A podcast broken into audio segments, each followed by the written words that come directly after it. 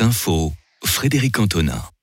Environ 6000 Kurdes et sympathisants ont manifesté cet après-midi à Lausanne. Ils se sont réunis sans heure pour commémorer les 100 ans du traité de Lausanne qui a mis un terme à leur rêve d'un État autonome. Rassemblés à Ouchy, les manifestants sont partis vers la Riponne pour le palais de Rumine où le traité a été signé le 24 juillet 1923. Les forces de l'ordre avaient mis en place un important dispositif de sécurité pour encadrer la manifestation. Aucun problème n'a été signalé. Les automobilistes ont dû prendre leur mal en patience aujourd'hui pour traverser le tunnel du Gothard vers le Tessin et l'Italie. Un bouchon d'une longueur maximale de 16 km était mesuré. Le temps d'attente a frôlé les 3 heures, indique le TCS. La taille de la file commençait à diminuer très légèrement en fin de journée. Elle n'était plus que de 14 km à 16 heures.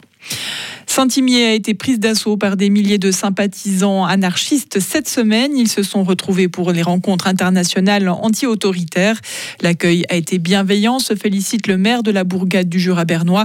Quelques 4200 repas ont été servis hier soir aux participants venus du monde entier, selon les organisateurs. En tout, quelques 300 événements, conférences, concerts, films ou expositions sont proposés tout au long de ce festival libertaire qui s'achèvera demain. L'incendie de forêt qui s'est déclaré lundi dernier dans le Haut-Valais n'est toujours pas maîtrisé. La situation reste stable aussi longtemps que le vent ne se lève pas, indique un porte-parole de la commune. Ce matin, entre 60 et 80 pompiers continuaient à lutter contre les foyers d'incendie au sol et par les airs. Il n'est pas encore clair si la cinquantaine de personnes évacuées, évacuées pourront rentrer chez elles ce samedi. Opération d'évacuation sur l'île touristique de Rhodes en Grèce où un feu de forêt fait également rage depuis cinq jours. Plus d'une vingtaine de bateaux, des embarcations privées y ont participé. Selon les gardes-côtes grecs, les personnes se trouvaient sur des plages de la côte est de l'île. Environ un millier d'entre elles ont déjà été évacuées vers une autre plage selon les médias. Cinq hélicoptères et 170 pompiers sont engagés pour combattre le feu. En sport, le Slovène Tadej Pogacar remporte la 20e étape du Tour de France au Markstein. Cette étape dans les Vosges qui comprenait six ascensions a permis à Pogacar de montrer une belle réaction après sa terrible défaillance de mercredi.